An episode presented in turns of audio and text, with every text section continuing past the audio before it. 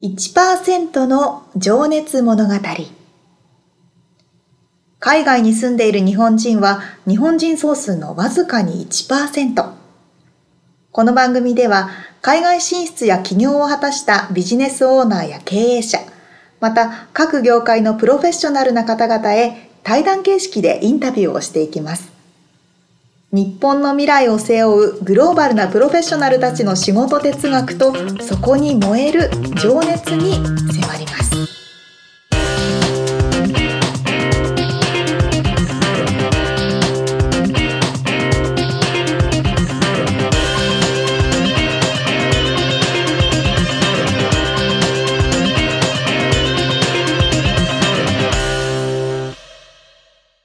こんにちはこんにちは。ハローハロー。皆さんお元気ですか1%の情熱物語始まりますはい、第10回になりますね。はいみつさん最近インスタ映えしてますかしてないっすね。多分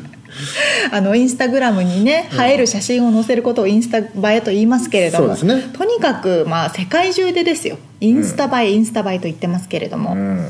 最近私ちょっとインスタ映えしてきましてどこで？ロサンゼルスのハリウッハリウッドにあうんるうん。ミュージアム・オブ・イリュージョンって知ってますよああのトリックアートあ、うんうん。か騙し絵かく騙し絵っていうんですかね、うんうんうん。のを集めたミュージアムなんですけどあ、俺行きたいんだそこ。もうすごいんですよ あのね普通にいっつも1時間半くらい並んでてあ、そう。入るのにえ、チケ、あ、そうなの？チケットが25ドル、まあ、大体3000円弱ぐらいなんえですそけれどを買って行っても並ぶんだ。あそこのチケットカウンターに行くまでが1時間半ぐらい並んおでお。でも若いあの可愛い女の子とかばっかり並んでてこれはいやあそう。 並ぶのは嫌だけど。写真で言うと25枚ぐらいにさ20枚とか30枚ぐらいのその騙し絵の前で写真を撮るだけなんですけど、うん崖から落ちてるような写真とかはいはいはい。というか絵なんですよね、ではいはいそこで撮ると本当に崖にしがみついてるような写真が見えるとか、うん。そういう写真が撮れるっていうだけなんですよだから設備投資としてはただ出来上がってる写真を多分壁に貼ってるだけなんですよねあ実際書いてんじゃないの？あ書いてんの かそれは書いてるでしょ。書いてん の貼らないでしょあで そそうこまでああそうですねんまあでもねあのーすごいよねあれなんか視覚視覚のなんていうのトリックっていうか錯覚を使ったそうそうそうそう、うんトリックなんですけどそれをまたみんながインスタグラムとかフェイスブックに上げることによって、えどこに行ったのっていうところでねえ人が集まると、俺も行きたいってなるほら水がもうでもそんだけ並ぶのはちょっと嫌だなこれ期間限定なのかな多分最近オープンしたばっかだと思うんですけどもし興味のある方は「ミュージアム・オブ・イリュージョン」で調べてみてください。でロサもンゼルスにいる方ねうん日本でもねあのいろいろトリックアートの場所ありますから、うんへ私も長崎のハウステンボスで写真撮った記憶がありますけどえそうなんだねそうそうインスタ映えしてくださいね。あー はい頑張りますさ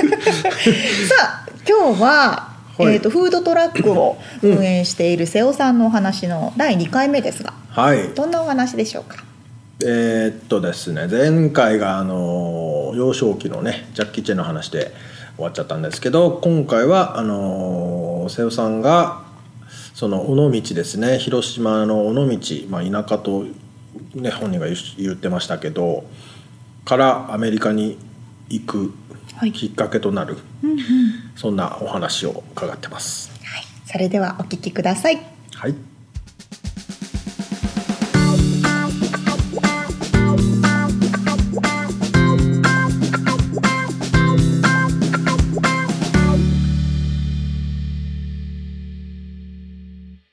で海外旅行行った友達とかもはい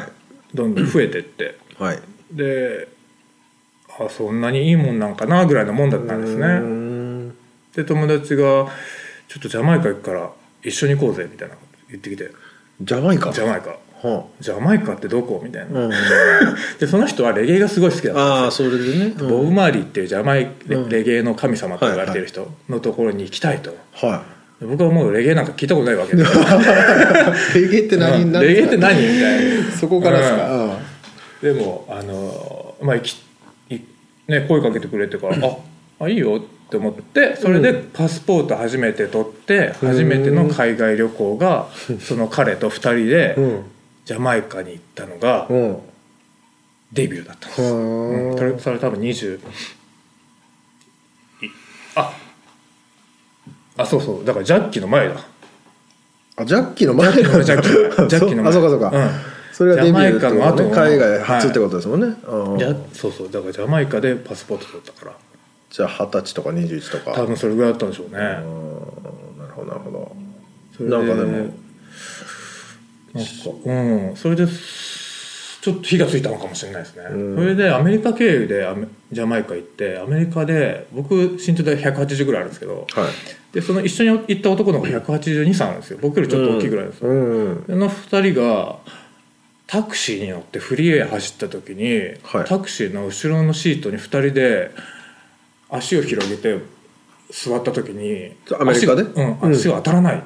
おおこんなに広いんだって思ってそこにびっくりするんだ、えー、日本だったらやっぱちょっと窮屈じゃないですかああそうですね、うん確かに確かに、うん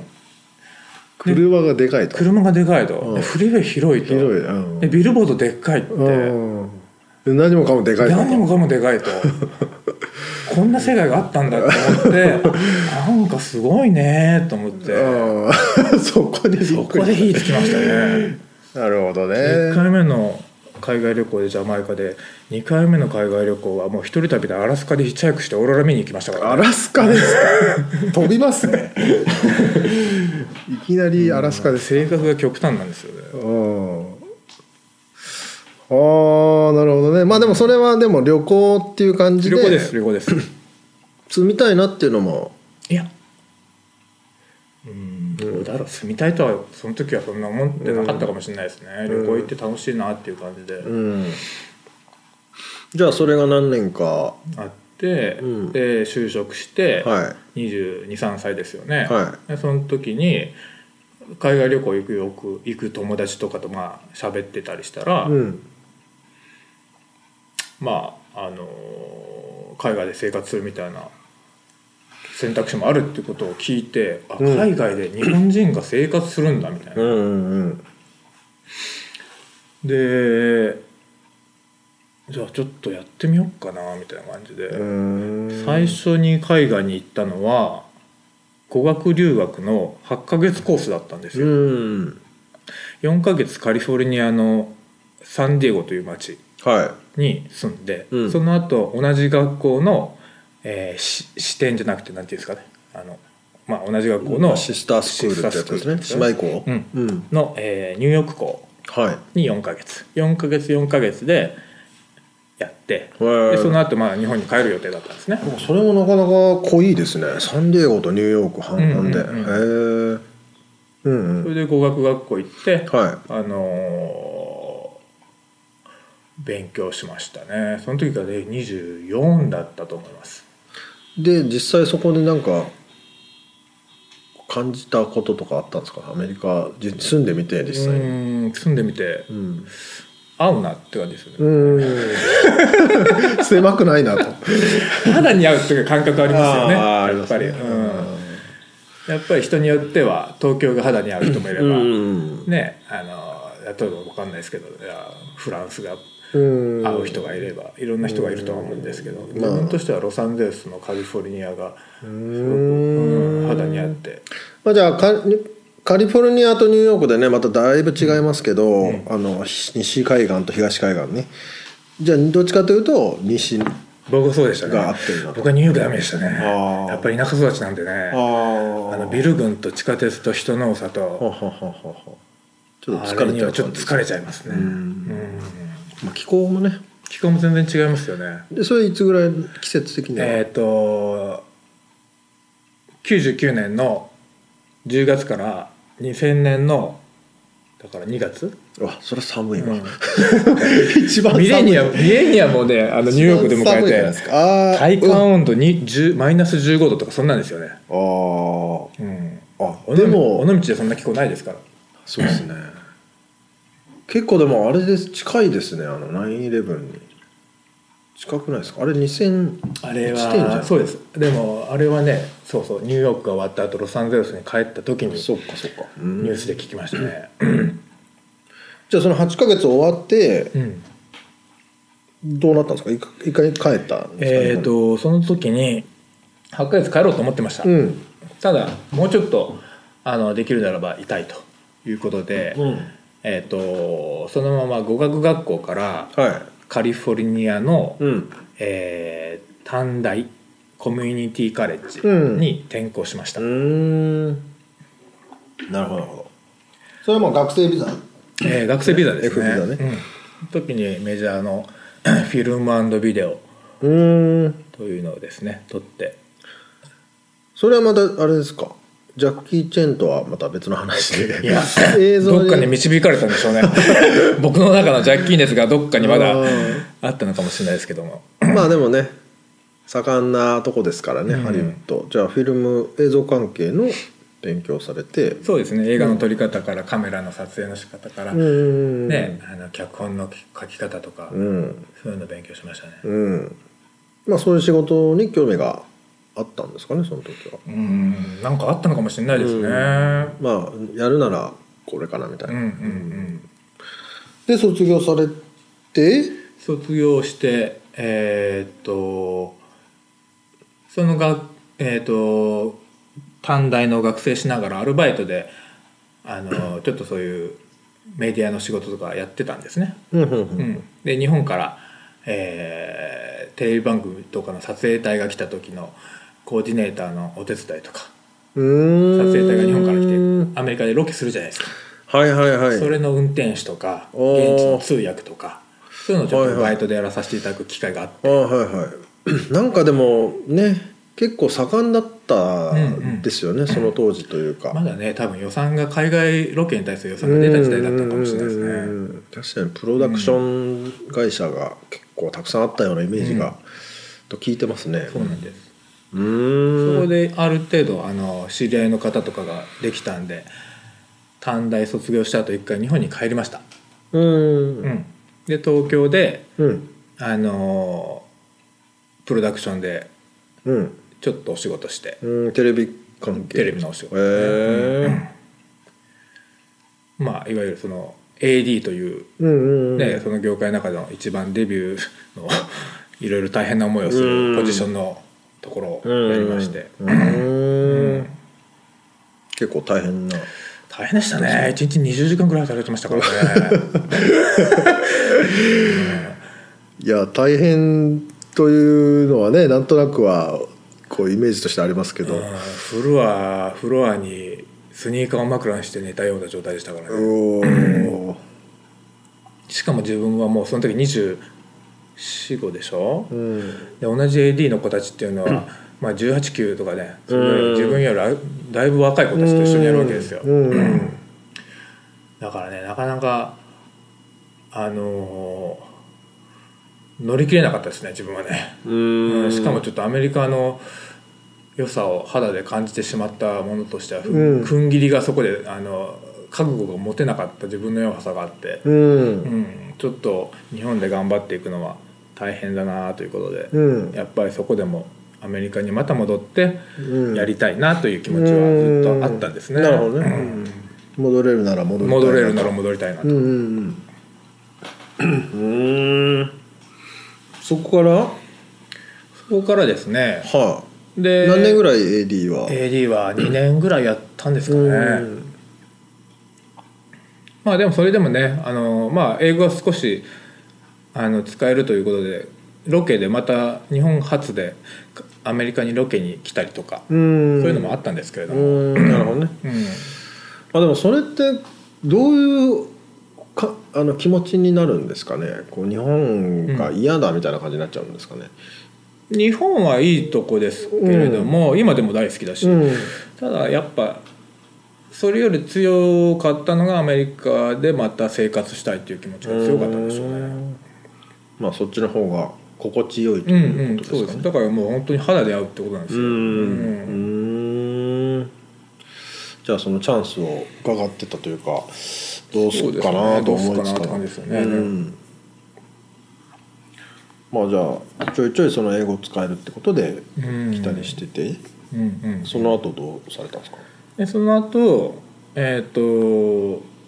以前から知り合いだった人がアメリカでまたあの会社を立ち上げたっていうことでうんうんでそれでお声がけいただいてうんであのビザも いろいろ確保あのしてくれるということでうんでそれをきっかけに戻りましたねうんじゃあもういきなり仕事を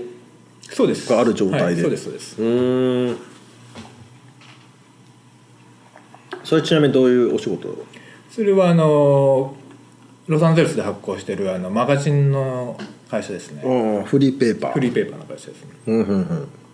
結構ね割とあの日本アメリカ、 まあ、特にロサンゼルスは日本人人口が大体15万人ぐらいいると言われていてその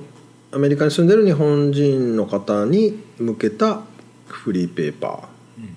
ていうことで大丈夫ですかそうですね合ってますようん、それどういうお仕事ポジションだったんですか、えっと、そこではあの広告、えーフリーペーパーってあの広告収入でうん成り立ってるんですけれども、はいその広告を、えー営業先に回って、うんあのクライアントさんを作って、うんえーいたあの契約をいただくという営業なんていうんですかまあ広告営業ですそうんね外回り営業うんをやりました、まあ、自分も営業なんかやったことなかったんですけど もそうっすよねスーツも持ってなかったしうんうん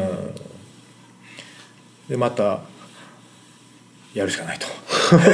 まあでもまあアメリカ住めるしとそうそうそうそう、うんうんうんうんうんなるほどねそれはどれぐらいちなみにえっ、と広告営業の仕事っていうのは大体ひなな78年ぐらいやったんですかねおー結う構ん肌で合ってたんですかそれはうんうん うんあの最初やっぱねやったこともないし手こずりましたけれどもでうもん人にお会いしていろいろお話聞いたりうんうんするっていうのは楽しかったし、うんうん、あのーそれは楽し、うん、今でもやっぱあのーいい経験させていただいたなと思ってます。うんそうですよね、まあ、うん実際僕もお同じ仕事をしてたのでうんうんうんそうですよね 広告営業してたのでよくわかりますうんやっぱりなかなかあの業種を超えていろんな人うんにお話しできる機会ってはい営業以外なかなかないかもしれないですよね。ううんんねそのお話を聞きに行く理由があるというか、そうそうそう今日はレストランのオーナーと話して明日ははい歯医者さんと話して、は明後日は弁護士の人とお話しするとかね、うんうんうんなかなかそういう、いねねいろんなあらゆるジャンルのあないじゃないですかそうですね、うん、でまあそれが好きな人とね苦手な人とやっぱり、そうですねまあ、いるとは思いますけど、うんまあ、割とこなせるうんタイプだったんですね、いやなるほどなるほどまあちょっとね今までお話ししてていろんな仕事が出てきたけど全く二色が出 てこないんですけど、うんこの後まだ出ませ んまだ続くんですかそろそろ今の仕事にそうですねなった経緯をえっ、とラックディッシュカレー、はいフードトラックを、はいえー立ち上げたのは35歳だったんですねはい、でそれまでずっとあの営業をしてましたでまあ営業先っていうのはやっぱ日本のマガジンの会社だったんで日本人の方がほとんどで、うんうん、それはそれですごく刺激的で楽しくてうん でただ自分がもし何かあの独立する時には自分のお客さんが、まあ、日本人を含めて、はいえー、と現地の、まあ、アメリカ人とかうん他の国あの国籍の方々でもいいんですけれどいろんな国の人に対してあのアプローチできるお仕事がいいなっていうのがぼんやり自分の中であったんですよね。なるほど、 うん、だから自分の中でえー営業しててえっ、となんかその時当時 iPhone とかが出だしてあーモバイルの時代になるから、はいなんか自分で商売始める時多分モバイルに関した仕事をすするんじゃないかなみたいなねことを思ってたんですけれども。モバイルはモバイルでも自分が動いてねトラック トラックトラックのお兄ちゃんとして自分でモバイルしながら動くとはね誰も想像しなかったんですけどもレストランを引っ張って、うん、レストラン引っ張ってはあ、ただそれだからその国籍問わずいろんな人に、えー喜んでいただけるお仕事をしたいというのがあってそれはたまたまカレー屋さんだっただけでもしかしたら縁があったらねお花屋さんだったかもしれないしうん不動産屋やってたかもしれないし全然この業種でやりたいというあの明確なそれはなかったんですよね。うーんなかったけどなんかそういうお話があったうんですか、んうんそうですねなんかこうその銀色のキャンピングトレーラーを見た時にこれで商売したいってもうひらめいちゃったんですよねうんできるのかもしれないくせに、うんはあ、その時でもフードトラックという、まあ、存在は存在はそはいの時、えっと一番のブームの時代でしたねうーんじゃあもうなんか巷でフードトラックがそうそうそうブイブイ言わせブてイるブイぞ言わみせたいてなうなるんほどもうこういう商売があるんだと思ってうんうんうんうんまあでも独立志向はいつ頃芽生えてたんですかねえーアメリカに2回目に帰ってきた時にはもうありましたねだから278の時あじゃあその営業の仕事始める時に、の時にありまししたででもう自分で35歳になったらあの卒業して独立するっていうのは自分の中で決めてたんでたうんそれはなんか理由があったんですか35という数字はうーんいやなんかなんとなねくやっぱ り締め切り作らないとね、うんうんいつまでもずるずるいつかやるぞって思ってたらきっきっととできなったかっただろうし。じゃあもう有言実行で35人35歳で、えーあの起業はしましたけれどもはい身入りが始まったのは36歳7歳ぐらいか らですね会社を作ったがいいがああのおあの収入はなかったという不,、まあ不遇の時代がそれから続きますから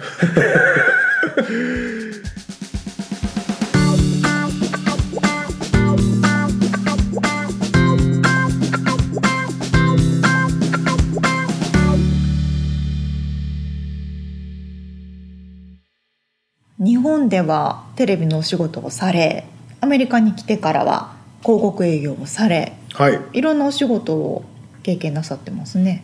そうまあ実はですねあのこのエピソードではあのカットされちゃってるんですけ どあの日本でもう一つ二つお仕事をされていへえて、ー、まあ、それはなんかねまたそれもまたちょっと全然違う業種というか、うーん、えー、と化粧品とかの物販うんうんとかそんな感じのお仕事だったみたいなんですけど、うんうーんまあ、結構いろんな仕事をしてるけど全然飲食じゃないっていう でねそれであの銀色のあの素敵なトラックを見た瞬間にひらめいてしまって となんかそのインスピレーションを感じてこれだって思って始める方多い気がしますねねえチャレンジャーですよねいや本当ですよよでしかもね始めてからは収入がうんなかったみたいなうんご苦労最後にちらっ話とを言ねってましたけどねされてましたけ うんどうんそこからどういうふうにあのサクセスに持っていかれるのかうんうんっていうところをそうですねまたそれは次回はい、あのー苦労話もあり、うん、うん、サクセスストーリーもありという感じなんで、はいはいお楽しみちょっに気といなうりこまとすではいはい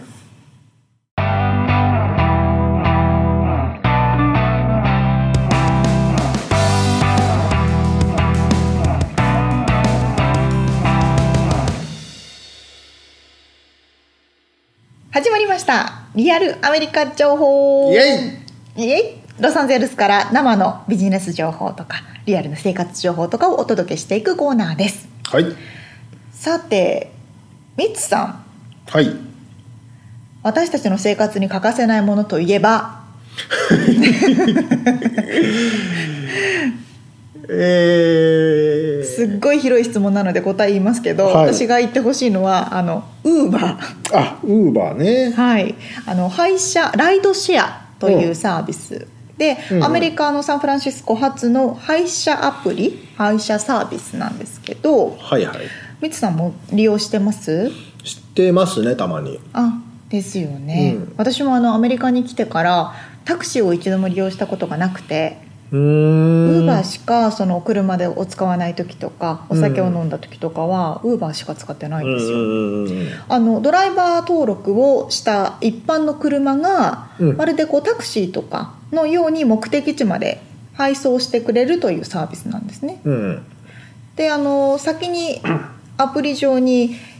決済のカードとかの情報を登録しておくのでうんアプリ上でここに拾いに来てくださいって言うと来てくれて、うんで乗って目的地に着いて、うん何も金銭のやり取りを車内ですることがないままうん降ろしてもらうとうん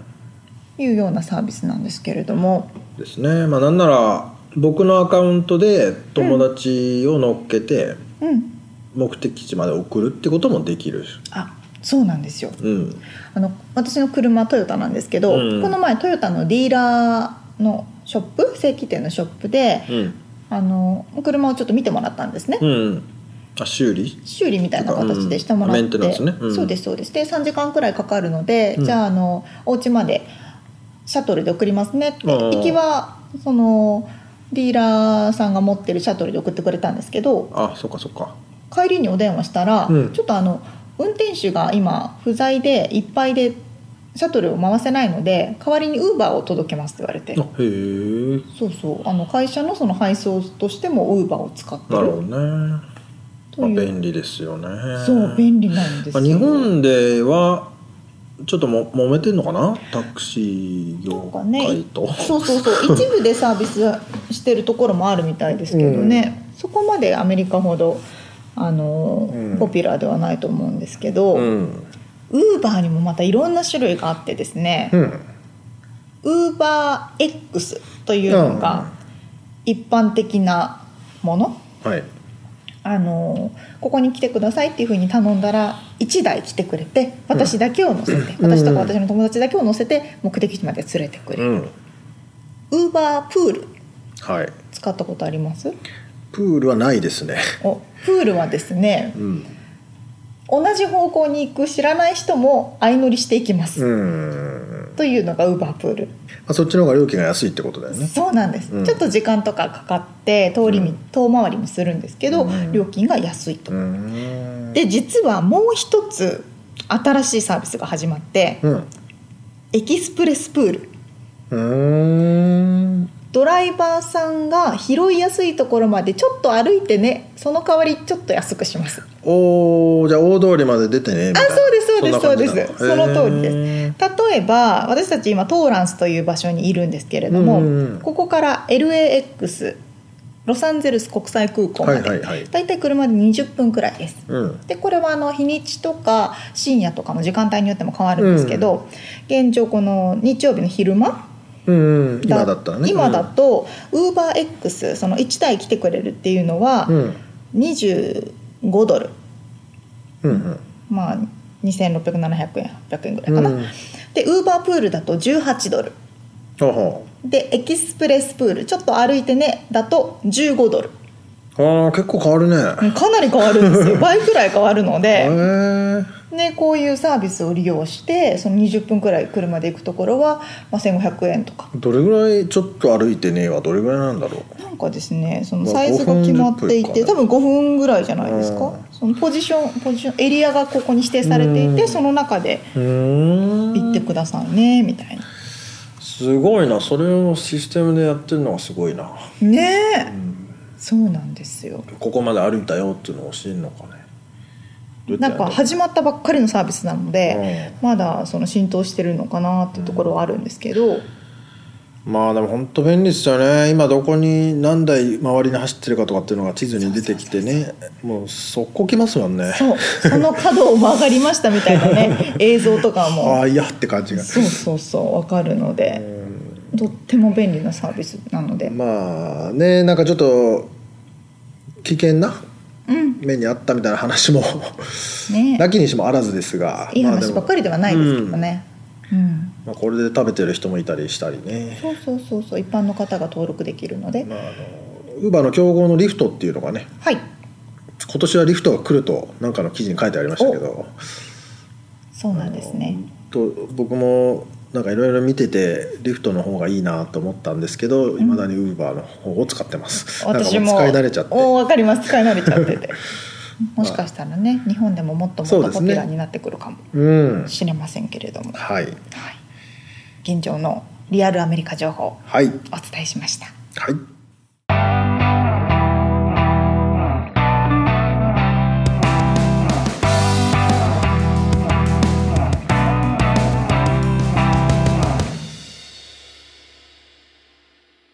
さて今回はフードトラックの瀬尾さんのインタビューの2回目が終了しました次は3回目となりますがはいどんなお話になるでしょうかラックディッシュカレー、えー瀬尾さんがですね、まあ、その一目惚れしたというエアストリームをほいゲットするところからフードトラックですよねトラック、まあ、トレーラーですトレーねラーあの、車の後ろに牽引するタイプのものなので、まあそれにエンジンはついてないんですけど、うんうんうんでそれを見つけてゲットしたはいいが、 まあ、そこから苦難の道の りがあの続いてるというような感じのお話です。はいはいそうということで次回もお楽しみにしていただきたいのですが、えー、と今日の話した内容の URL とか他の詳細な情報とかも、はいウェブサイトの方に掲載しておりますので podcast.086.com podcast.086.com